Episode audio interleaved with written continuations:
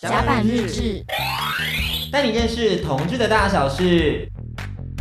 Hello，大家好，我是迪克，我是安迪。这边要帮大家夜配一个小资讯，这个资讯其实蛮重要，是因为他是我们非常重要的来宾。没错，那就是娜娜大师的第一场演唱会。终于公开了世界巡回第一场，只在台湾。嗯，那就是那英世界巡回演唱会唯一台北站，它的时间是二零二二年七月九号的礼拜六晚上七点，地点会在 Legacy 台北音乐展演空间。那它的售票时间，大家荧光笔画起来，加三颗星星，就在四月二十七号礼拜三，四月二十七号礼拜三的十二点半，中午的十二点半，售票系统的话会在 iPhone 机台跟网站上同步开。开卖，而且主视觉非常美，我已经迫不及待要去演唱会跟娜娜一起狂欢了。没错，大家一起来玩。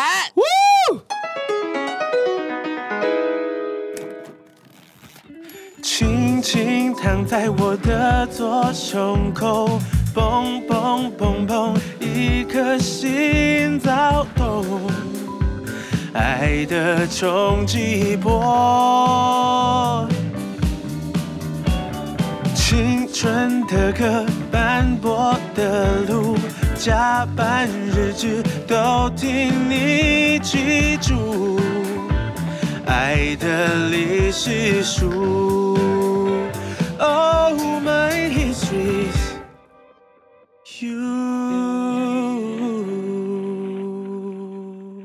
甲板日志单元是同志大小事，我是迪克，我是安迪。上一次呢，那个同志酒吧时钟，我们其实有漏掉一个很重要的文化。我觉得也不是漏掉，我觉得这是一个很重要的环节，我们必须另辟一章来好好细说。你也是蛮会说的嘛。当然，这是其实，在南京复兴站附近的有一家 gay bar 叫做 G Star，没错。然后它里面有个深夜节目叫做 Asia Pop，你要跟大家分享一下什么是 Asia Pop？Asia Pop 它就是承袭以前有一间很有名的同志酒吧叫做 Funky，它里面都会有一个叫做恰恰时间，它主要是播。放当时华语女歌手的畅销歌曲，后来因为韩流来袭，大部分在同志族群或是年轻人族群里面，现在较为风行的都是以韩流为主的歌曲。当初里面的叫做 DJ Michael 的人，就将 K-pop 带进了 G Star，成为我们现在熟悉的模样。对，就是那时候引入了一些可能 Girls Generation 啊，嗯，或者是 Two N E One 啊，嗯，那些我们很熟悉的 K-pop 巨星们。哦，我们很熟悉吗？跟你刚刚念的有点卡卡的。很少听 K。我最近有在听 Twice，然后 Blackpink 音乐。好了好了，我是尽力了。Kind of like that，呀呀呀呀。然后后面其实大部分我们在 Asia Pop 这个节目里头，主要听到音乐都会是生理女性为主的。嗯，那又以张惠妹、蔡依林跟谢金燕这三个人的歌曲是最多最大众的，就是算是必播的歌曲。是。那为什么这些歌曲会受到同志朋友们的喜欢呢？而且为什么又是女歌手呢？那男歌手大家都没有共鸣吗？我今天就是要邀请到一个专家来跟我们。分享一下到底这是怎么一回事？没错，我们马上欢迎他，让我们欢迎女歌手润滑剂娜娜大师。大家好，我是专家娜娜大师。你 今天是我们的 professor 哎，我们两个是助教的感觉。我们今天要跟大家上课，可是我觉得我们的年龄可能有点断层哎，我还是有点资深，相较于你们，对不对？对，对呀。所以，我们今天就是抱着谦卑的心来上课。好好好，请你们好好上。对，我们很认真，有一些问题想要问你。好啊，如果我真的会的话，哎，我也不是什么专家，我就是从小跟你们一样爱听音乐的人，这样。可你真的听很多哎，就你还好，就是爱，就是爱，为音乐而活。哇，这种话居然讲得出口，真的真的真的啦。像你们就还好，对不对？他可能就做爱的时候需要点声音，我就放一下音乐这样子，或者说我可能今天走在路上啊，好 boring，我想要听一下音乐。需要吗？要啊。做那个事情的时候，你会想要音乐？会放一下哪一类的？我听听看。我觉得可以放一些电音类的。那你呢？你呢？我其实都可以，但是上次曾经在有一个约炮对象，他就随便播，他就播了一个看我七十二变，我 有点出戏。我想会比较没有情绪吧，对不对？那个地方的时候，就是会有点哎，想要动起来。我觉得我岔题一下，因为我们平常会爱听女生的歌嘛，就会唱。嗯、可是，在那个的时候，就可能不会想听到女生的声音，对不对？暂时。哎，我好像还好哎，我主要是跟着节奏走，走嘞，节奏走。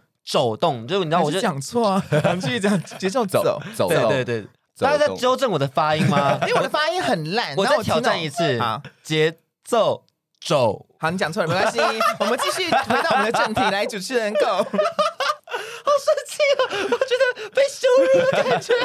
我们教授都是对的，对教授而且我真的是对的啊，有什么好还没讲？对，今天呢，因为我们刚刚就先提到几个概念了，就算扣掉做爱的时候不听女歌手好了，其实我们平常在夜店里面听到的，真的好多女歌手的音乐哦，而且不论是动感的或是情绪的，其实大家都很喜欢。可是为什么比较少出现男歌手的这种作品在我们的夜店里头啊？可是我觉得哦，嗯我觉得真的是同志他的心哦，真的比较敏感。嗯嗯，他对于很多小细节很碎的东西，真的会比较 care。我觉得男歌手在演绎歌曲或在制作歌曲的时候，他们真的是比较大辣辣一点点。是然后相对，我觉得那种女歌手里面会有一点小小那种小碎牌，譬如我举例表白，我一直很有自信。一般的异性恋可能真的无法理解这是什么旋律，嗯然后还有那个什么是谁的眼神锁定我，就是这听了就、哦就就一种痒痒的感觉。但是在异性恋男生这部分，这个类型的曲风真的相对少一些些，但是同时对这种细细的节奏感就会很明显的抓到。因为那个碎拍其实很好跳动，然后你肩膀就开始晃了，就开始 shake 对 it off，开始 shake it off 对那种感觉。而且女性她大部分在描述那个情感是比较幽微的，比较不敢张扬的，也很容易对应到男同志的那种不敢对社会张扬，只能偷偷喜欢一个人的感觉。对，就是又有点小闷骚，但又有点小骚，然后。嗯，那你觉得哪一种歌曲特别会 turn you on？就是你知道，如果你今天在 G Star，然后听到哪一首歌，你就说天哪，这首歌曲我一定要跳，我一定要走上去那个舞台，然后跳舞。或是你现在立马就可以嗨的歌单。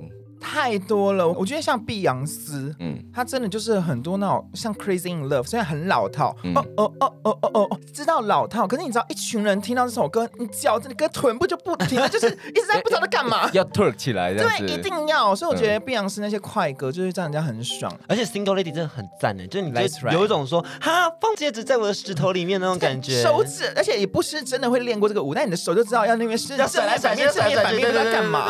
而且有时候像 G Star 很常办那种白趴，嗯，然后我之前就跟一群情侣去白趴，嗯然后后面大家都玩开了，根本不管对方就是在旁边，然后就直接跟别人开始有一些你知道热舞啊，或是有一些 Turk 的部分，然后就臀部对呃熟悉部的部分，其实其实就算不是她男朋友，他们也玩得很开心。我觉得这就是。还是要看每个人在在感情观的部分啊。我刚刚是不是扯得很歪？是，我想说，哎，你是不是又要再分享你自己的故事？没有，就是要把一些人他们的那种黑暗面讲出来。对，我就在说你们这些情侣，像好可怕哦！你不要又把人家名字讲出来消音，消音，消音。对，其实我们今天就是分享到的，就是这些动感舞曲，而且这些可能来自西洋的、来自台湾的、来自东洋的这些人，他们都成为我们心中很重要的养分，然后嗯承载着我们很多重要的回忆。嗯那我很好奇，有你有没有哪一首歌曲是跟你的情感故事是很结合的？然后是哪一个歌手帮你唱出你的心声的？你说情感故事很结合，或者你曾经失恋的时候，你那一阵子都听哪一首歌，然后你现在听到它，都会立马带你回到当初那个很爱或是很恨的那个情绪我。跟你讲，其实我发现一件事情。是，我觉得我们同志族群通常都很喜欢同一类型的歌曲，就很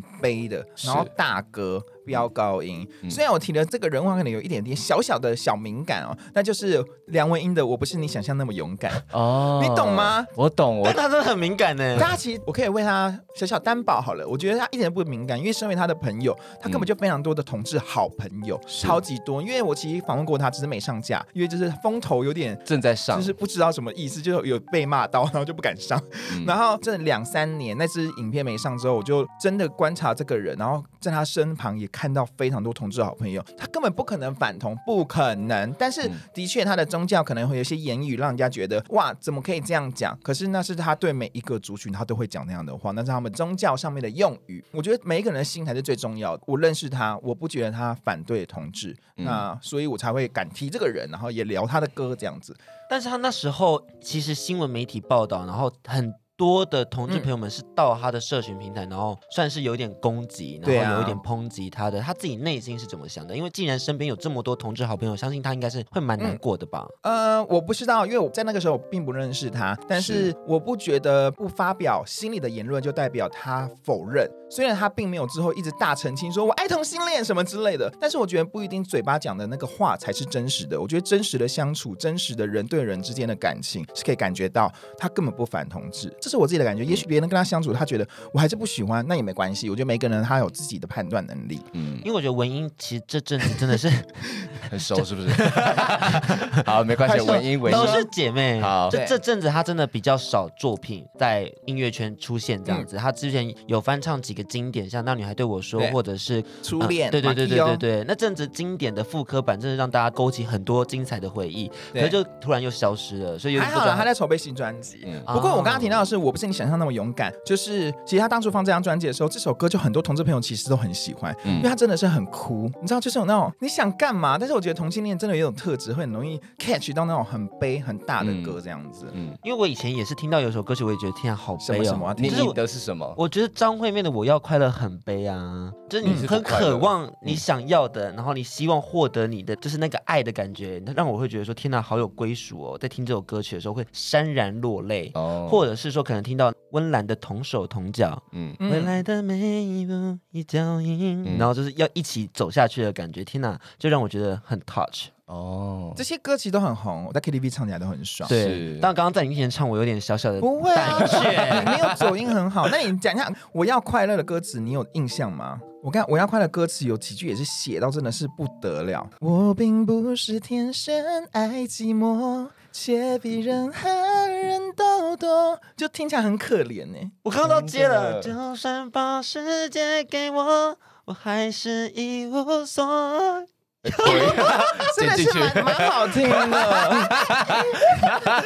歌词写的很好，但唱的好像就是真的是要哭了。但是他讲的很好，也很贴近我们。我跟你讲，同志的能力其实也还不错，觉得他们比较细心，然后在工作上表现也许还不错。所以你看，我就算有了全世界，我还是一无所有。哎，没有爱情的时候，跟屁一样。我跟你讲，另外一首歌曲，我觉得它也是非常 touch，就是《大龄女子》。哦，真的？可是你们有大龄吗？重点是没有大龄女子是一个情绪，是一个你觉得没有人要你的那种寂寞感，而且我每次看 MV 看蓝心湄在那边跑，我真的是每看必哭哎。对，因为蓝心湄来演就很贴合她的生命经验。其实我们可以发现说，现在情歌里头每一种解读都有它的原因。对，然后你可以用你自己的方式去喜欢这首歌曲。对，那我们同志朋友们也有我们自己的解读方式，然后因而喜欢上这个歌手，甚至是喜欢上这个创作者等等的。而我们今天就会带到很多的同志 Diva。稍后我们再回到我们节目现场，我们先请娜娜大师跟我们分享一首他自己心中的情感 BGM。如果今天要真的代表你，然后觉得这个歌手甚至是偷故事的人，你会选哪一首歌曲呢？哇，有点不是那么热门哦。范晓萱，主人。哇，我真的没听过哎。不是因为我很喜欢范晓萱，可是就比起这个年纪的人，我听了很多范晓萱，但是这首歌我真的没有听过。它是他中后期的音乐，这首歌我觉得它不只是讲述一个他的感情观，是讲述一个人生观。嗯、那我觉得感情很容易就是人生观的一部分。嗯、那我们不局限于感情，我觉得他的人生观很值得给大家感受一下下。前面呢，我们提到了 Asia Pop，还有很多华语流行音乐是怎么被投射的。其实这过程呢，我们有稍稍的去好好的分析一下，是可以解读成主流音乐被酷儿阅读，就是当一首歌曲被完成后，要怎么诠释是每个人的自由。而这些歌曲或多或少都安慰了那些找不到归属的同志朋友们。男同志朋友们，他们在有一个自我认同的过程当中，很长就会以很多的女性或是女神作为自我人格形塑的很重要的一个标杆。女神。崇拜的概念，没错。那他们在过程当中，他们会知道说自己虽然是阴柔的，可是他可以拥有某一种阴柔的力量，对，站在这个社会上去跟大家宣扬自我，或是做抗衡。同时，也可以找到一群志同道合的好朋友们，一起去感受女神的魅力。没错。所以，我们今天邀请到娜娜大师，要跟我们分享一下，因为她本人就是台湾女星的模仿巨擘，用了巨擘是不是？模仿了非常多人呢，嗯、而且很多的 MV 造型，她整个可以驾驭起来。嗯。就不得不说陶晶莹的那个，你说我访问陶子姐那一套，对对对对对，那套其实也硬要讲，现在年轻人根本不认识那首歌，叫《电子情人》，嗯，就是那一套其实也不算是最难驾驭的啦，我是觉得还好，我觉得最难驾驭的还是黄菲姐的那个非常女，我要扮，但是同时又不能离真正的布袋戏蛮远的，因为我不希望去诋毁人家的文化，嗯、然后所以就扮了一个自以为是的那种方块版的那种像木头人的那种非常女，我觉得那是最难驾驭的。天哪，你花了很多心思在去思考要怎么样。诠释这些台湾的女星呢，我觉得好好玩哦。我觉得尤其在华语经典文化里面，很多的打扮现在相对少了一点点啦。但是我觉得像两千年或两千年前后，那些打扮都非常的出色，敢做啦，不一定是最好看、最时尚，但是我觉得敢做就是一个很新鲜的挑战。在那时候，那我想问你，你第一次去尝试这样的扮装是在什么样的契机啊？访问周慧的时候，因为周慧我不晓得她怎么那么爱来我节目，因为同一张专辑要宣传两次，然后第一次我们就是一般的教官，就是来讲音乐的技巧，然后第二次他又马上又来，我想怎么办？那我就扮成周慧娃娃，就慧儿娃娃，然后就他的慧儿娃娃，其实在出道的时候蛮有标志性的，就是穿一个旗袍，然后头上绑两个圈圈，然后眉毛非常的细跟高跟尖锐，嗯，那我就扮那个打扮这样，那是我第一次自己来，然后打扮。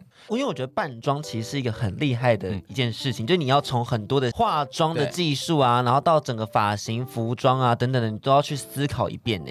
然后你在进行这件事情的时候，你有遇到什么样的难题吗？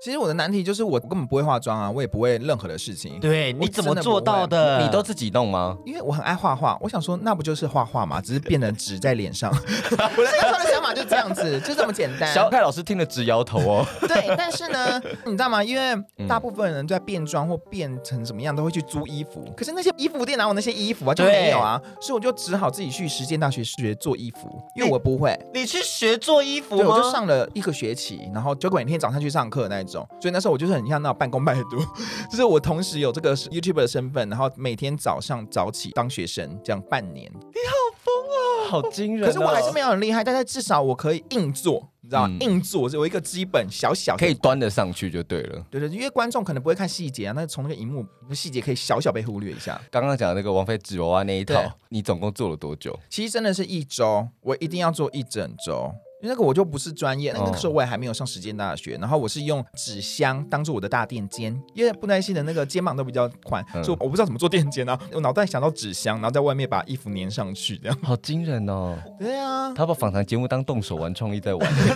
我觉得你下次可以把一些 你可以把它拍下来，很奇葩的衣服，我只会缩时，我没有认真拍，因为我并没有想要真的往那边走，我只是做个侧 V。哎，可是你知道吗？因为新颖的状态其实也越来越多专业的人会加入帮忙，像有真正的帮我仿妆啊，以及假发制作，所以有的时候有一些预算的时候，就会动用到这些人。嗯、可是我觉得很棒的是，观众朋友他们就会区分得出来。有时候他很喜欢劣质的仿妆，像我自己用的时候，他就很喜欢，你知道，你知道很拙的手法。然后有时候专业的跑出来，他们也喜欢。然后就会有两种不同的风格给大家参考。那你是从小就这么有行动力吗？你有从小有这种扮装的 fantasy 吗？我从小都没有，我是出社会之后跟朋友出去玩，我们就会举办一个 party，然后 party 里面就会有一些扮装的主题这样子。嗯、所以就是长大之后才有这样的内容。嗯，因为。其实扮装这件事情真的是成为他的频道一个很重要的标杆呢。嗯，就是每一个歌手应该都蛮期待你，你会选择什么样的造型，然后做什么样的准备吧？你知道有一次我真的是很不好意思哎，因为我常常在我的节目上就是这种打扮嘛。早期还有在做一些直播，然后有一些来宾，然后那时候我的想说我的直播就不要那么的完整，就是可能就是以访问为主。嗯、然后呢，结果就是歌手一来就说，嗯，你怎么穿这样？然后我当下在想说啊。啊，不然怎样？就是我有感受到对方的失望，然后我就自己有点过不去啊，这样子。就以前其实都是 bonus 的，可是他们后来都变成说你好像都会变装这样子。对对对，就是真的有点让对方有点误会了，这样我有点不太好意思。那我觉得这真的就是做节目的辛苦的地方，就我们多做的东西，其实有时候是我们刚好可以多做，不是每一次都能多做。嗯，其实要拿捏呢，还是要拿捏，真的是学习学 学习待人处事的部分。嗯，那我想问一下，因为其实你模仿了这么多台湾的女 Diva 嘛，我想要问一下，你觉得这些女 Diva 对你个人的生命经验或者对你个人的成长过程有哪些影响呢？就是他们有怎么样帮助到你去形塑你的价值观或形塑你的自我认同呢？其实我们刚刚不是播过范晓萱的歌嘛，对，对不对？然后其实她的好姐妹小 S，虽然她也不是音乐界的 Diva，但她就是在娱乐界她也是 Diva。所以我觉得我从小看小 S 的节目是对我的人生观极大的帮助，因为我觉得我现在有点乐观，也是因为她。因为他们其实从小在演艺圈的那种状态都是很多的纷争，嗯、就是有时候会可能会因为讲错话，然后被臭骂，可是他们依然都可以走过来。那他们的心中都有一些我觉得很棒的价值观，譬如要尊重每一个人的生命，嗯、就是每一个人他也许不一定是你期待的那个样子，但是他就是有他自己个人独特的魅力，都要去尊重。所以就像在同性恋的身份上，其实他是性别比较少数的那种性取向，所以我们也会知道这种少数的状态不代表不对。所以我期待自己也要做出很有魅力的自己，然后也要尊重不同的性少数朋友。嗯，而且我很喜欢小 S 每一次都很真实的把自己的反应表现出来。对，无论他今天喜欢不喜欢，他都可以直接在电视节目中呈现，不是像其他的可能一些就是你知道有一些比较 fake 的 reaction。我觉得这东西是让人看了很喜欢的，然后会让人想要知道说，那他对什么东西会有兴趣，然后期待他的下一个反应这样子。而且像以前他在康熙来了不是吃到美食，他就突然站起来然后跳舞，我觉得那个环节真是超级赞的。对对对对对对，而且他不爽的时候就直接跟来宾说：“我现在笑不出来，我现在真的笑不出来。”哎，不过我要提到他一个很棒的点，因为像我们都那么爱很多偶像、很多女神，记得他讲过一段很棒的话，就是谁规定你一定要喜欢蔡依林跟张惠妹？嗯、就是虽然大众人喜欢，但不代表不喜欢他们的人就是不 OK。因为有些真的会想说，你为什么可以不喜欢他？我觉得这些话真的太太幽默了，不要讲太相怨了。对对对，嗯、所以我觉得从小就是在看到这些内容，就知道自己可以慢慢往这边学习。嗯，其实我们台湾的 Diva 从很早之前就前仆后继的，就是在我们的歌坛或在我们的娱乐圈表现，而且、嗯、每一个都有非常精彩跟亮眼的作品。我们今天有个小小的小单元企划啦，就我们希望从千禧年以后，就是每十年选一个到两个 Diva 和大家分享一下，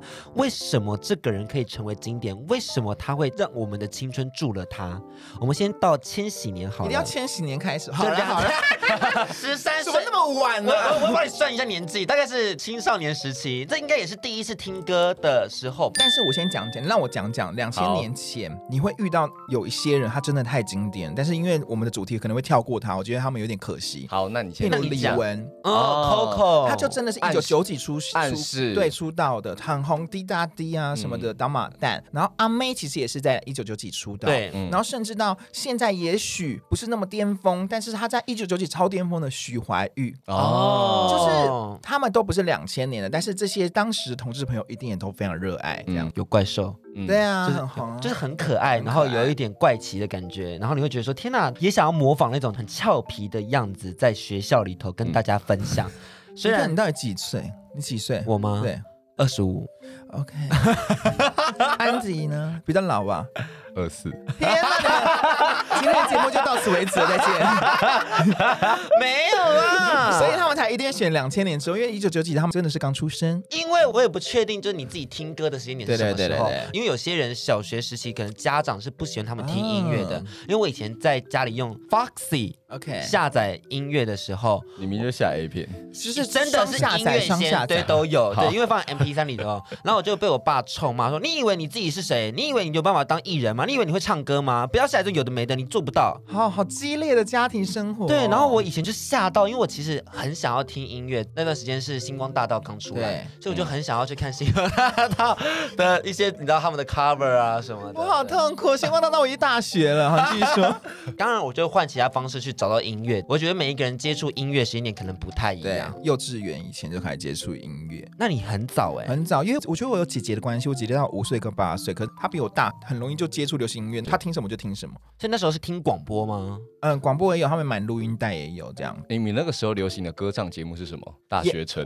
没有没有，大学城是真的上一代的事情。但是我们那个年代，其实当然超级星光大道有重叠，可是，在那之前真的是五等奖，可那是小时候的时候，我也没有参与很深。然后中间有一段时期是当初没有那么流行选秀节目的，嗯，所以真的是超级星光大道再把选秀节目拉起来，然后后面又接了那个超级偶像，对，快乐星期天的那个什么唱歌单元，那一群雨后春笋哎，嗯，嗯但后面超级星光大道也有点小无力。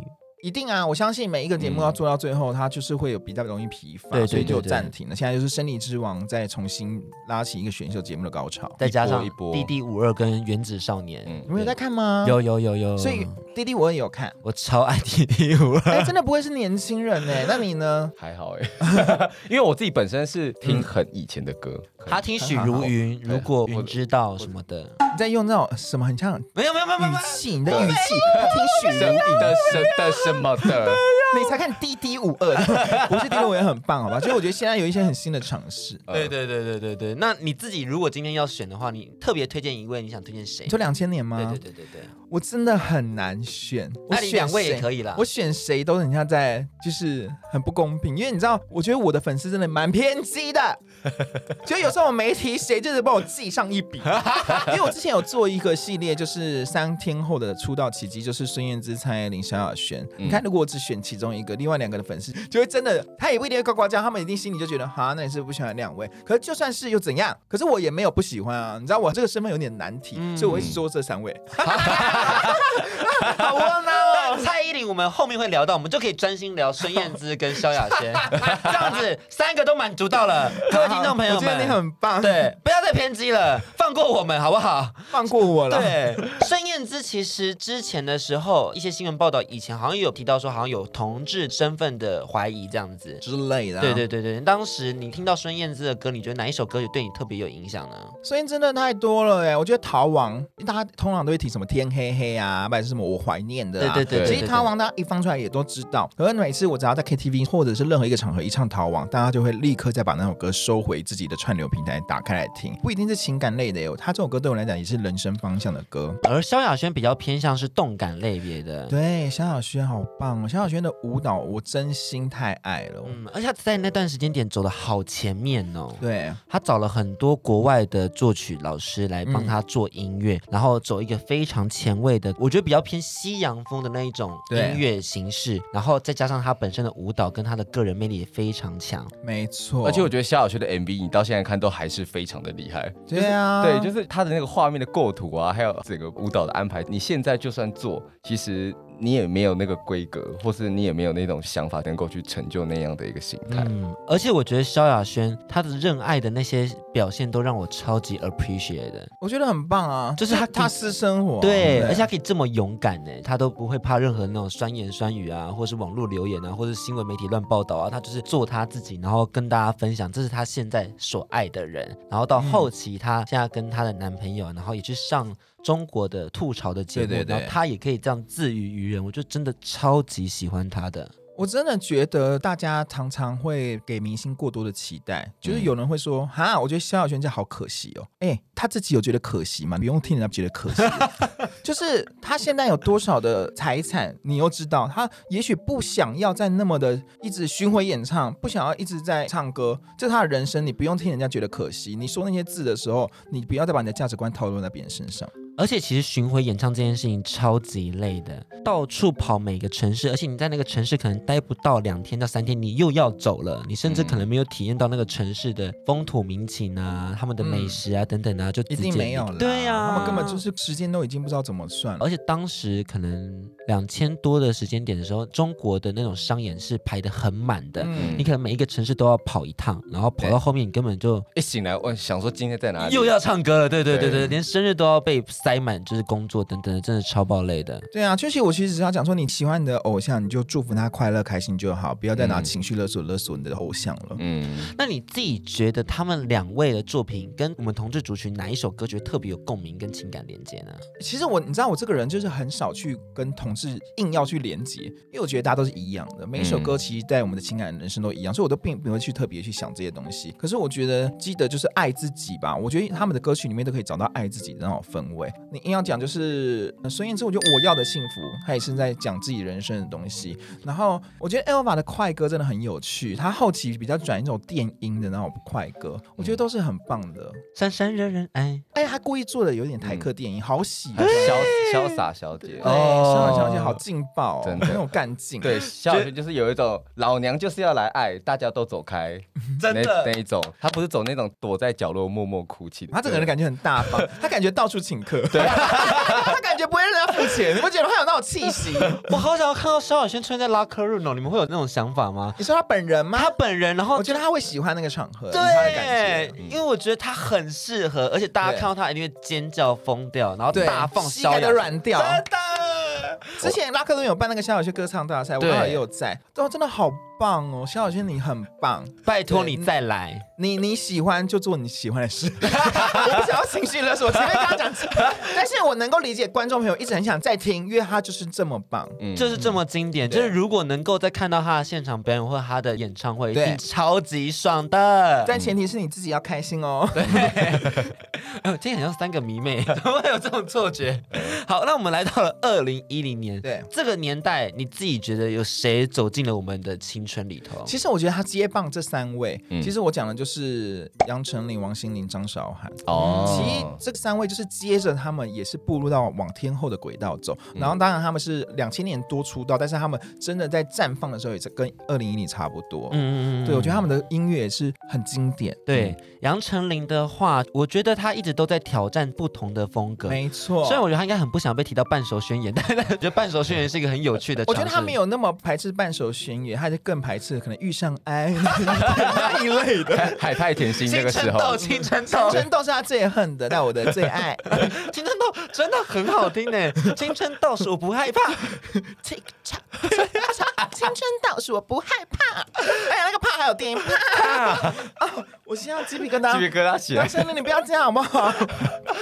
他就从以前那种小清新的歌曲，可能我觉得大部分是唱片公司帮他选的歌，对对对对。到后面我觉得他开始有一些自主权，然后可以去挑他喜欢的歌，对。就可以看到他更多情绪的诠释。其实他也真的很努力，就是我觉得艺人努不努力都可以让人家感受到，其实他有那种什么全能天后这种封号哦。他在戏剧界的发展非常的不得了哎，嗯、对啊。然后还有主持，今也是我猜，对，嗯、他之前主持我猜的时候，就算他其实话不多，但每一句话都非常的重要，因为像是插花也要插的够精彩那一种。嗯、那来到了王心凌的部分，王心凌我觉得她有一阵子比较不顺一点点，毕竟那时候有一些比较大的事件。发生媒体的炒作，对对对对对对，但我觉得她真的是让我看到了坚持这件事情，就是她都没有放弃，然后不断的在突破自己，然后出新歌。我觉得其实最近就是她跨年演唱会，就是开全曲，对，很厉害，超级厉害的，超容易被忽略的。尤其有些漂亮的女生，有时候很容易被忽略她们的才华，然后尤其他们又是以唱跳歌手，然后常常早期的唱跳真的没办法每一个场地都让他唱现场，有时候会有一种音响的问题，然后或者是可能真的有一两次小触锤，我觉得明星都被放大。是，可是他近期刚讲的跨年，以及他之前有在红白上面的每一次的主曲快歌演唱开全麦，大家都有吓到，真的很好听。他演唱会也非常的精彩。对，Love Cindy。对，而且他的情歌诠释也很棒。大眠，好好听。我跟他大眠真的是众多音乐人爱死。你知道，每次左光平都到旁边讲说，哦，真的是拿到这首歌人都能赚到，他也说，他也说往这里赚到。就说这首歌真的太好，当然他诠释的好好听哦。嗯，那再来到了张韶涵，哇，张韶涵其实近期的作品我就比较少关注，毕竟他在台湾的华语音乐圈现在比较少在这边啦。对，那重点是我觉得他在演艺圈也是一个非常奇特的存在，除了他的声线之外，他的歌曲真的是他是怪歌掌门人呢，真的，我觉得怪歌给他唱就变得很合理，不知道为什么。对，潘朵拉这首歌到底谁会收？是财神汤，你觉得燕姿要唱这首歌吗？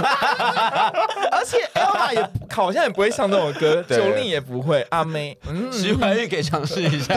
对，就是怪歌接班人。然后我觉得他对于同志来讲，因为我觉得异性恋也听不懂潘朵拉。哦，异性恋哪会在 KTV 点呢？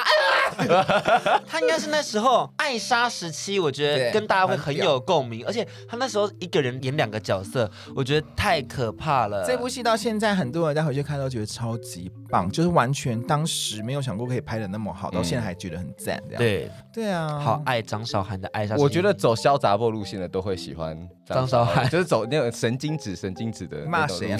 你干嘛骂人啊？觉得他在骂人，我是 称赞，我是称赞，称赞。我自己二零一零还有两个，我要听，我要听。阿令。哦，阿令就是对，对阿令真的好棒哦，他每一首情歌都真的有走进我心里面的感觉。哪一首你最爱？黑暗中沉睡着是你的轮廓，却碰不到你的灵魂，那种感觉很像在约炮的时候，就是旁边那个人根本不爱我那种感觉。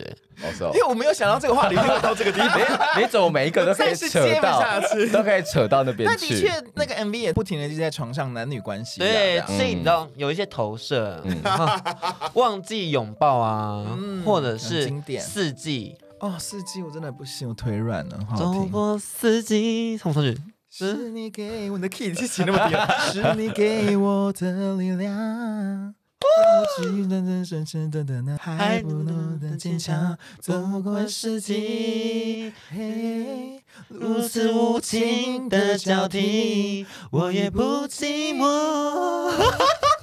好了好了啦，对，你是喜欢唱歌的吗？我是自己在我的小世界里面会唱的非常开心，我觉得很棒。就是我只要在淋浴洗澡的时候，我就会大唱歌。因为很多人都会说，呃，如果在平常这种唱歌，他不好意思唱，唱歌不好听，哎卡。差点骂脏话，我觉得没关系，就是唱歌就是快乐就好。你又不是歌手，你有什么好 care？唱歌好不好听？你快乐就好，不用害羞。像你这样，我觉得很棒，一直打破音。是，而且我说有时候音不止破，还会走，我就走到很远很远的地方去。对呀、啊，你又没有发行专辑，就没差。我曾经有跟童恩好好学唱歌，那童恩有生气吗？有。等下，那你从童恩身上学到什么？想听听看。他其实他就是认真带我节奏，先节奏，先把节奏抓起来.因为我节奏就会错了。我可能就是连那种在演唱会不是说来我们手借给我，然后手借起来了，然后他左右晃的时候，我会跟人家晃反方向。好，那个还好了，对。然后或者把打拍子会比别人快一拍或慢一拍。那你真的不要打，你干扰到别人。对，我有时候自己想说，我现在要打吗？你就说我现在唱的是爵士，拍子比较 free，对 对，对比较 free。我比较多碎拍。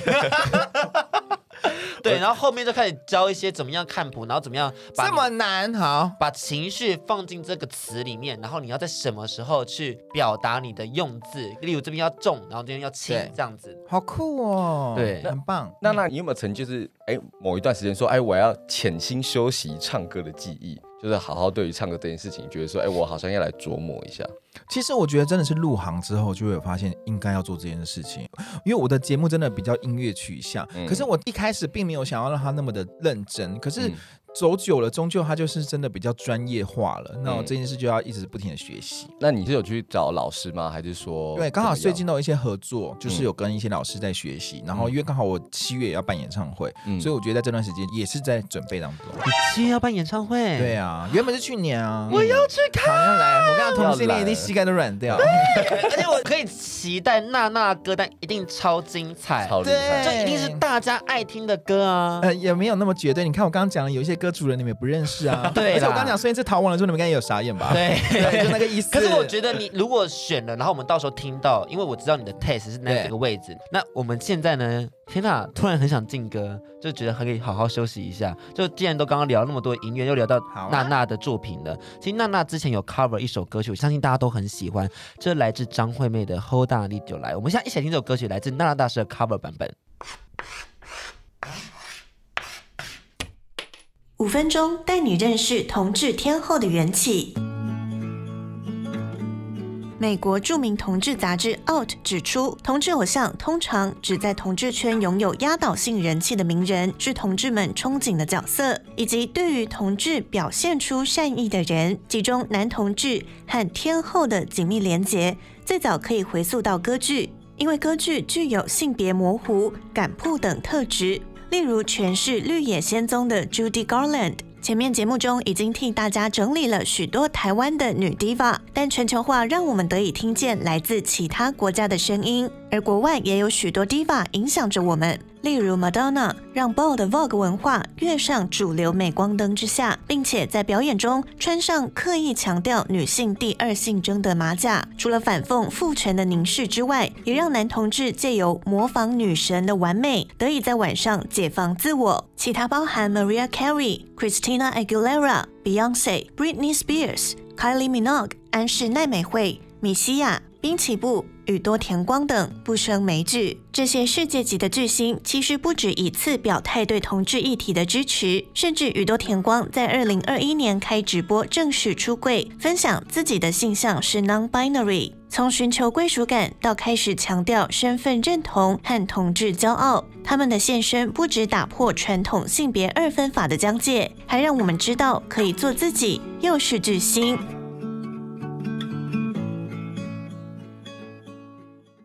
其实呢，就是我们刚刚有漏掉两位 diva，但我们可以在这个环节好好的聊一下。因为其实二零一九年有一首歌曲非常厉害，成为了金曲奖第三十季的年度歌曲，是我们的蔡依林《玫瑰少年》。我觉得那时候看到这个奖项颁给蔡依林的时候，我觉得身为同志族群的一员，看到她拿到这个奖，应该都非常感动。那那你那时候的心得如何啊？就你当时在电视或者在网络上看到这样的一个转播的时候，我不知道为什么，我现在对于这样的议题都非常的平静，嗯、我真的非常平静。那先讲，我觉得在这个平权的路上，我一定是乐观其成，它要越来越好，越来越平等。嗯、但我现在比较担心的一件事情，我当然对九零拿到这件事非常开心，因为我觉得这件事是这个年代很重要的一件事情。可是我觉得现在有点需要政治正确，所以我比较担心的是，有时候有些比较不同的声音想要出来的时候，它反而会被针对。就是现在，我觉得好像有点太去针对平权做宣导，反而会有一点让这件事情好像有点更严重了的原因，嗯、是因为很多的异性恋他可能会过多的接触到这样的资讯，他们好像有点不适。我只是替他们感受到这样的焦虑，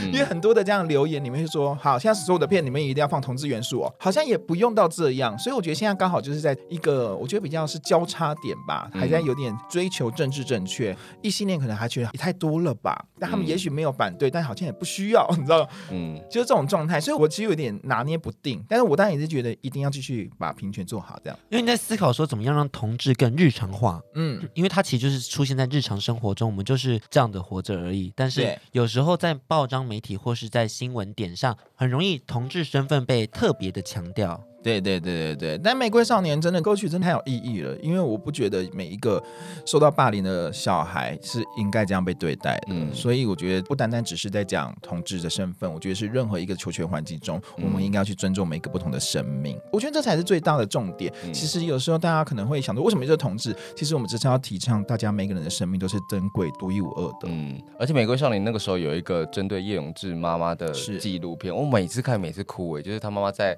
高雄的上面跟大家喊话，对，什么你们不要哭，你们没有错，什么上帝造你们都是有意义的。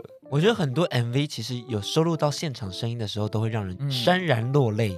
像之前 We Are One 那首歌曲，嗯、我每次听到那个妈妈说“我们明明就是人，为什么你要排挤我们？为什么你要歧视我们？”那段的时候，我每次都会眼睛就有一点点湿，嗯，因为我也能感受到那个情绪，特别是有时候会觉得说，我其实自己从来没有觉得 I'm sorry 的那种情绪，可是你面对到家人或面对到家族的时候，他们就告诉你说：“哎，你是错的，你应该要感到抱歉，或是你应该就是要再更温柔的去对待你爸妈。”可是有时候会想说，我已经很温柔了，是你们一直都没有去试着接受我，才导致我们变成这样的僵局，却开始跟这些事情有共鸣，然后就想到这首歌曲，然后就天啊，好感动，好感动，然后就很想要落泪这样子。聊到蔡依林，其实蔡依林这个人很特别的是，她挺过了很多的批评与谩骂，嗯、然后走到现在是一个完全是，因为我觉得她跟其他的 diva 不一样的是，她给我们一种 queer 的感觉，嗯，就是她可以让我们知道说，你什么样的想法，什么样的价值观，你只要去实践做出来，就会有人欣赏你。嗯，因为像之前是看到她地才演唱会，对，她那阵子一直被批评说唱歌不好听啊，然后甚至还被放在 diss track 里头被攻击啊，之前有 MC 哈豆热狗。他做音乐骂蔡依林，嗯，对，他经历那么多抨击之后，他去挑战了特技，挑战了鞍马，挑战了就是各种奇妙的杂耍演技，然后最后成为现在的样子。嗯、我觉得 Jolin 在我们圈内有很多很不一样的地位。娜娜自己怎么看待 Jolin 呢？可是我这个人真的是非常欠揍，因为我最喜欢就是迷惘的 Jolin。你说地才演唱会那段时期的吗？或者是更之前？就是地才演唱会大概是说哪一张片来？他是五年后吧？五年后。哦，那我更喜欢是他迷惘时期，因为花蝴蝶他自己就有讲，很多的粉丝有说他自己没有那么喜欢那张专辑，嗯、就是有一点不知道为了什么而做，然后就朝着时尚而做。可我好喜欢那种 迷惘感，我这个人非常的反骨啦。嗯、然后譬如早期有那种合约纠纷的之后，那 Show Your Love 这种 Lucky Number，我也最喜欢那个时期的他了，就他已经不知道为什么要说这种。然后唱片公司也处的比较有状态的时候，我都好喜欢那种他。我跟大家喜欢的蔡礼比较不一样。我相信大众的人真的比较喜欢现在很完整的，他不一定说他是完美，就是完整的彩礼。可是我觉得有时候有一些迷惘的时候。很真实，对，那好真实，我好喜欢。然后别人在他身上添加了一些东西，嗯、因为他可能不一定是本身蔡依林想要做的东西，可能还是有一些其他人的才华注入到他的身体里面，但他有一些本身的一些反抗，然后又在做的时候，那种边走边遇到状况的感觉，好喜欢。好、哦，那我知道你喜欢哪一首，是不是蔡依林的《我》那一首？没有，我没有喜欢。啊，那首歌曲我觉得听起来很迷惘，但是大部分人很爱啊。他的迷惘是他自己唱歌，他觉得情绪很迷惘。对啊，因为他的《我》是他已经很。很认知到我认知道我是谁了。对呀，他不是在讲歌曲的意思很迷惘，他在说他听得出来蔡依林可能连自己都不晓得为什么要唱这首歌。他可能在唱花蝴蝶的时候，他一定想说为什么我要转那么多圈？可是我现在得转，因为我必须突破。哦，就是我好喜欢那种莫名的冲劲。那我跟你讲，他真的是可能一般人也没办法去做这件事。我为什么要做？我又不喜欢。可是他就是觉得，虽然我不一定喜欢，但是我得突破。就那种感觉，我好喜欢哦。因为他其实就是一个唱片公司算是绑蛮凶的一个歌手，在早期的时候，嗯，因为大丈夫他可能也唱就是 I don't want a boyfriend，他可能也满头问号，就是为什么是这样的一个词在这里头出现？那美人计在那边折手，他一定有想说为什么我要折手？可是我得折手，我我不确定啦，我猜测他可能有这种想法，也许他很热爱折手。但是 他说像最近比较 vogue 的东西，是一个突破，是一个突破。啊、就那个时期，他也在追求突破。也许他不一定有原因，嗯、但是他知道他必须往上往前，这样，嗯、那就是一个精神。然后后面呢，就是我们可以看到他现在的成品，就是每一个都非常的完整，嗯、概念非常强，而且我们可以看到他像近期怪美的，他有很多张自己以前的黑历史，然后放到歌曲里头，呈现出他现在已经可以勇敢正视自己当时的历史，然后当时他不堪的回忆，然后去做出正面的迎击。我觉得蔡依林到后面很难得是，她自己身为一个很主流的被大家众星拱月女歌手，可是她的歌曲里面，她对于主流的审美价值去做了很强烈的批评。对，包括像是我呸或是怪美的，就是这种对审美的。如果说像是 I'm Not Yours 或是 Dr. Jolin，他们这种就很明显就是说，哎，为什么女生不能主导一切？对，对我觉得这种由她来做就会非常的有分量，而且我觉得非常的厉害。所以我觉得这是蔡依林告诉我们的酷儿精神啦，就是我们可以。做自己，就算今天有一点怪，有点跟别人不一样，但是没关系，做自己就很好了。没错。嗯、那再来呢？我们来到了最重要的一位女歌手，放在压轴来聊。嗯，这个人呢，从出道以来一直都非常支持同志朋友们，嗯、而且她是我们同志游行第一位的彩虹大使。好酷哦！天哪，让我们欢迎张惠妹。她没有来，只是欢迎这个主题，我们欢迎要聊这个主题。她的精神降临，梁小梅。假装你阿妹，那你用阿密特的语气讲。阿密特语气，其实我觉得阿密特也差不多。我说阿密特，差不多。我说阿妹，是一样啊，一样。毕竟这还他声音呢、啊。我觉得阿妹很有趣，因为阿妹真的太早就出道了，但是她每一首歌曲都会让很多同志朋友们都很有共感。嗯、那我最近有一个灵感是来自她姐妹的那个平行宇宙版本，因为她有提到说，每一个人心里都有一首属于自己的张惠妹，但这些歌曲之所以动人，那是因为里面住着我们，就是我们每一个听张惠妹歌曲的人。嗯、所以我想要先请娜娜和我们分享一下张惠妹如何走进你的世界。你知道我从刚刚讲蔡依林的时候，我这个人就非常的反骨，所以在一出道其实张惠妹就超级的红，我根本就是一个反骨的人，我没有在喜欢红的人，就是 I don't give a shit。对，像孙燕姿那时候最红的时候，我也真的是没有在 follow，就是真的是过了几张会有一首比较低潮的时候，我就会很爱那个艺人。然后像张惠妹，我的人生买她第一张专辑就是《也许明天》那一张，是算她的演艺生涯当中最低潮的一张专辑。嗯，我觉得我的人就很叛逆啊，就是很想要在那个时候听听看。这样的声音，嗯，就很喜欢听到一个艺人比较迷惘的声音。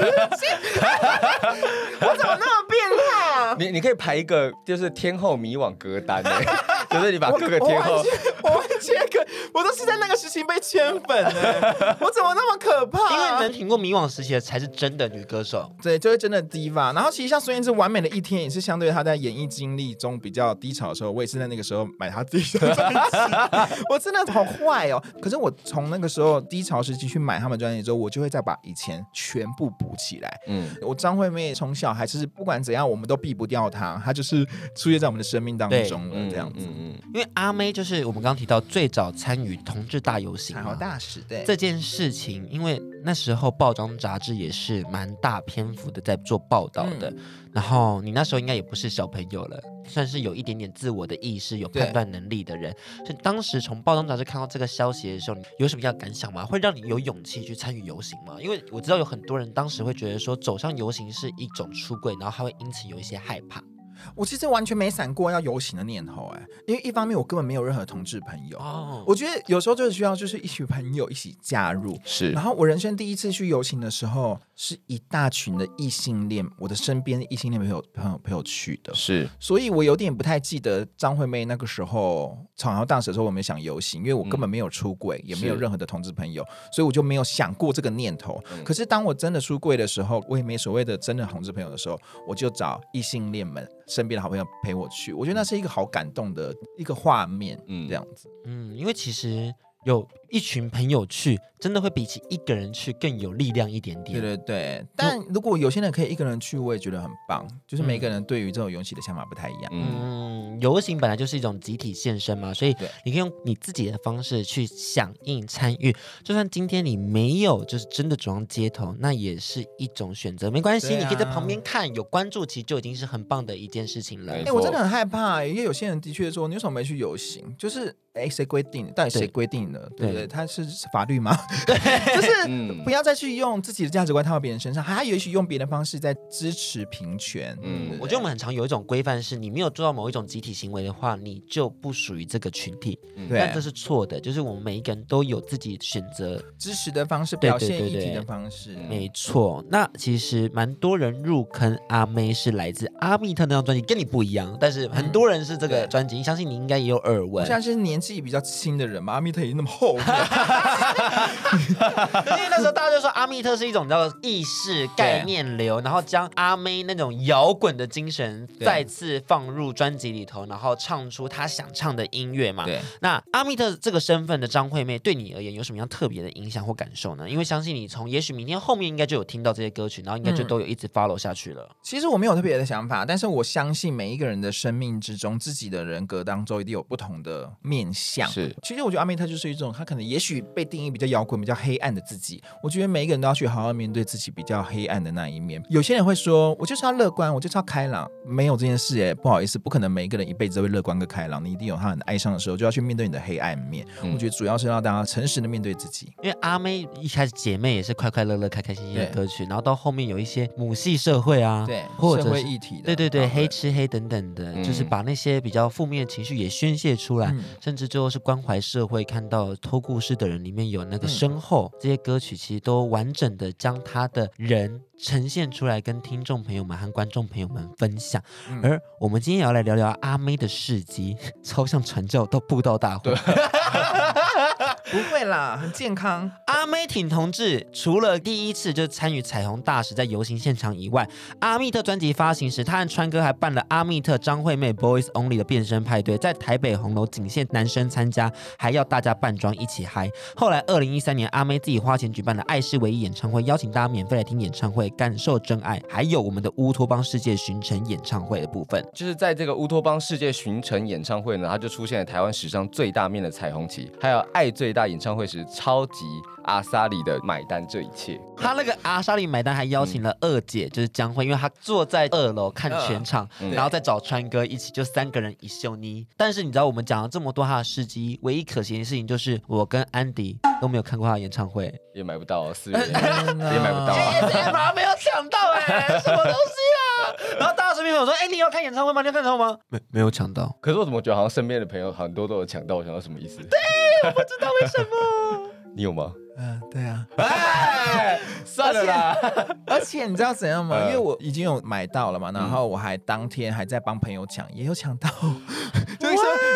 落井下石哎，你好不爽啊！我我要想到是因为我在当兵了，我那阵子在军中里面，所以我也没办法一直用手机，所以当我过的时候就过了。嗯，对。然后他可能也忘记时间吧。我有，我有去抢，没有去抢，我有去抢，真的不容易，真的不容易，好难哦。唉，这个我真的讲不出什么理性的话，因为我刚刚你讲很多东西，我这些偏你知道讲一些什么大道理，这个我真的讲不出来，因为真的就是没有，就是没有，真的也没有什么人生价值观可以偷的这个事情。所以我觉得，因为像。看 live 这件事情还是蛮有趣的一种体验，啊，而且特别是阿妹的，因为我们大部分都是看网络上的她的片段等等，然后感受那个现场氛围，我觉得稍微有一些可惜啦，因为一定都是第二次、第三次的传播。那你是不是可以跟我们分享一下，就是无论你是在现场和网络上哪一次，你真的是天哪，我大感动、大爆泪。大爆泪真的没有哎、欸，哎，但我看阿妹演唱会是有掉泪啦。我我真的很喜欢看阿妹演唱会，真的是我名列前茅的那种演唱会。我觉得大家可以去搜寻一下阿妹特演唱会，她唱哭不出来的时候，哇，那一场真的是天籁，而且加上弹奏的老师，真的那一个表演真的太精彩了。那一场阿密特演唱会，然后阿妹的哭不出来，超完美，因为你知道哭不出来后面的那个呵呵啊。然后他的拉长音，然后拉的超美之外，然后那个空档就是要留给空白，然后观众就是高潮，嗯、真的会有那种天啊，我在我在天堂的感觉。然后那个吉他也是电吉他 solo 还是贝斯，他忘记，就是好爽。我们大家立刻把它记下来。我们先看网路的。对那如果说您各位呢，就是有抢到阿妹 ASMR 演唱会的话，也欢迎跟我们分享你事后的心得。没错，我们会在就是手机后面。好，好没有参与感 的。我我是我在讲这段的时候。很很没有很没有办法呼吁大家去，因为我就是没抢到票啊。而且他跟你分享干嘛？其实你直接上网就一堆人会自己分享。我就说阿妹阿妹阿妹。其实我们 Ugly Beauty 演唱会也是没有抢到。蔡依林的那、哦，我没抢到，但是有人给我去。对，嗯、啊，有人有有人邀请我去，就是他真的买到票，然后朋友问我要不要看，我想说你人太好，怎么找我？那我就去。听众朋友，如果你身边就是手边有抢到多的票，但这是实名制，没有办法了。谢谢大家。可是你，我跟你讲，我我看蔡，因为你知道，有时候演唱会片段会有一些给。同志朋友们的话，就是有些女歌手们，她、嗯、们都很愿意在那段时间点特别去喊话发声，像是之前徐佳莹将灰色变彩色，嗯、对，蔡依林就是在演唱会邀请小 S、Mr. Q 的热吻，这些东西都让人就是天哪，就是当下会血脉喷张，就说天哪，好感动哦，好爱哟的那种感受。嗯，相信听众朋友们现场看一定更有 feel，而也都是因为有我们这些 Diva 非常关照我们，而且非常爱我们。那我觉得今天的。节目尾声，因为有一首歌曲，相信听众朋友们跟娜娜大师都知道，这是我们最 iconic 的歌曲，就是《彩虹》嘛。嗯、这首歌曲就传唱已经超过要十二年了，而这歌也是一直出现在同志游行现场啊，或者是各大的公开社群活动中，会分享一起演唱这首歌曲。第一次和大家参与演唱这首歌曲的时候，你自己心情如何呢？娜娜大师？好，我真的有点忘记了，但我有点印象是在 KTV 里面唱，就是真的会很感动。虽然我我一直对这种歌没有特别的有感觉。老实说啦，嗯、就是严格来说，但是只要这个场合一唱这种歌，终究是会被他感动的。嗯，我们今天就要邀请大家和我们一起演唱这首歌曲。在节目的尾声呢，这首歌曲我们会收集你们的声音放进来，然后加上你对于张惠妹的一些心得故事做串场。希望大家听完这首歌曲的时候可以充满力量，来自大家一起演唱的《彩虹》。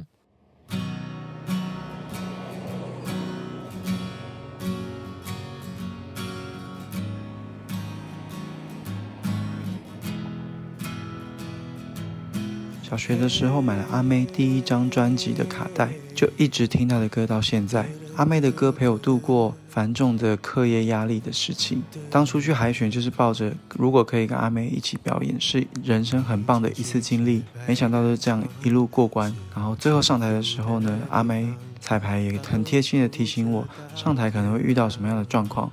那等真正上台的时候，其实就没有这么的紧张，我就去享受跟阿妹同台演出的时光，然后看着台下一万只手机的灯光，觉得很感动。从第一张专辑的姐妹，到现在的 ASMR 阿妹的演唱会，阿妹真的陪我走过很多的时光。在快乐的时候有 Bad Boy，一想到你呀、啊；当然你心情不好的时候，也有听海。或者是掉了这一类的抒情歌，能够陪伴在我们身边。我会说，阿妹是大明星，也是我的家人，陪伴着我长大。当天空昏暗，当气温失常，你用巨大的坚强总能抵挡。当尖锐眼光，当刺耳声响。你用彩虹的浪漫温柔包装。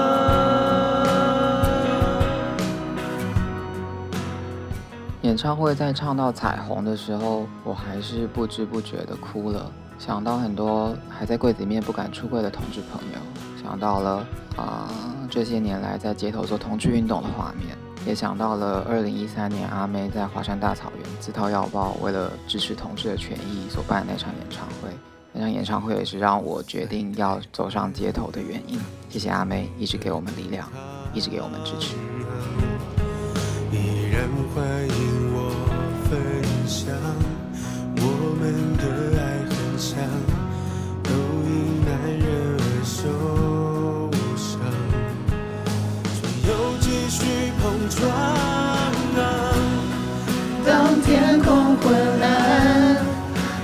气温失常，你有巨大的坚强，总能抵挡。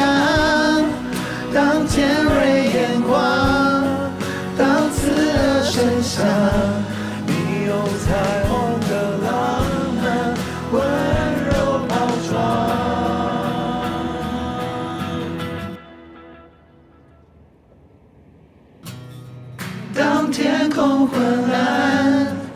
当气温失常，你有巨大的坚强，总能抵挡。当尖锐眼光，当刺耳声响，你用彩虹的浪漫温柔包装。谢谢姐，爱你哦。好，那那接下来有什么规划跟大家分享呢？其实我这样最大的规划就是筹备我的七月演唱会，在哪里呀、啊？在台北 Legacy。哦，对，然后是我生日那一天，我不确定播出的时候售票资讯有没有，但你们先把日期记下，就是七月九号那一天。那售票资讯就是在我的 IG、YouTube、脸书我都会发布。我非常期待，因为我知道你准备东西都是用心到一个不行的人，压力有点大哎。压力有一点小大，而且你跟音乐圈的很多幕后的朋友们也都非常熟悉，因为我之前看你在欧大 band 的演出嘛，嗯、然后欧大 band 的大家也都是很照，然后很厉害的那一种乐手老师们。这次就是跟欧大 band 的很多朋友合作这样像像是阿鹏吗？对，你认识吗？就是有见过几次这样子，对对对，就是阿鹏，他算是我们的整个 band leader 这样子。那很 OK 啊，没有问题。欧大 band 每一次办都办超级好，而且他们每次都超级有创意。对啊，我相信这一场会超级厉害。耶我很期待。好。那频道上有什么样的规划跟大家分享呢？频道其实就是差不多就是这个状态，就是一样啊，就是做到那大哥听，以及你最近好吗会访问比较久不见的艺人，这样子、嗯、还是以音乐取向为主。现在我很好奇，有哪一个歌手是你内心觉得说你很想要访到，但你还没有访到的？就是范晓萱啊，小萱，该来了吧？而且变成用骂人的语气，小萱，你有邀请过了吗？嗯，有的，但是他就是在闭关得到的答案就在闭关，你知道艺术人的闭关有可能是。十年，我晓得啦，就是当然一切祝他一切顺利。如果不闭关的时候，欢迎来我的节目。嗯，好，非常期待小轩赶快来。是，你知道我们今天有写信给小 S，然后没回啊。我们的可能有回，就是没有要来。那没有关系啦，都是一样的啦。希望他们听到我们今天最后的 answer 之后，可以赶快回复我们，跟赶快来我们节目哦。但我们还是很尊重他们个体的自由。对，没有没有来也没有关系，真的真的。也请大家不要忘记到各大 Podcast 平台订阅甲板日志，跟我们的 IG Gandy 跟安迪的。WSJ 零三零九。那我个人呢是 FONG 一九九五一七，每周六的晚上六点，每周五的下午五点，同一时间也请持续锁定轻松电台 FM 九六点九甲板日志。我是迪克，我是安迪，我是娜娜大师，大家拜拜，拜拜。拜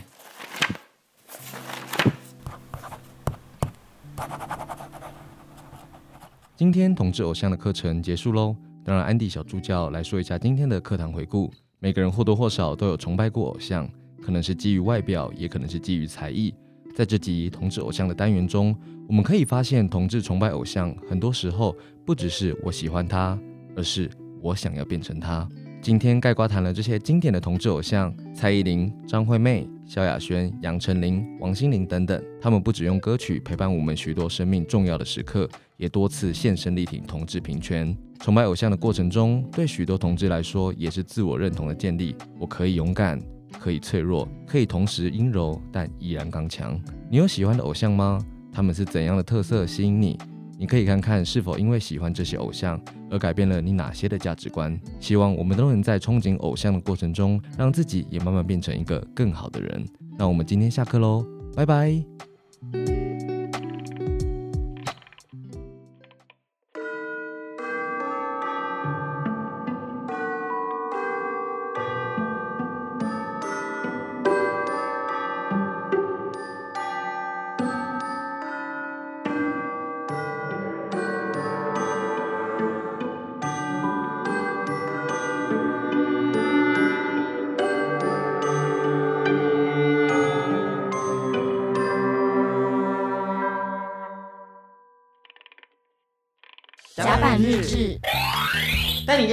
同志的大小是。